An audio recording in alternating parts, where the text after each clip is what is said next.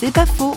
Parlons du manichéisme contemporain avec le journaliste et écrivain Jean-Claude Guibaud.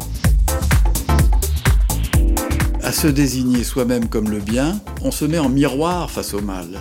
Je me suis rendu compte au fond que dans nos sociétés modernes, dans nos vies quotidiennes, nous n'arrêtons pas de nous déclarer innocents. Il y a une espèce de compétition pour l'innocence et nous n'arrêtons pas de désigner le mal en dehors de nous. Alors le mal, c'est le salaud, c'est le monstre, ou bien le mal, il est dans le passé, les salopards qui ont commis telle ou telle chose dans le passé que nous incriminons sans cesse.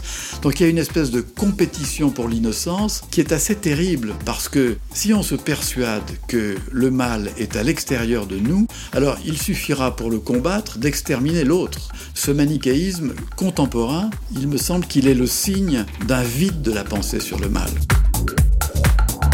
C'est pas faux, vous a été proposé par parole.ch.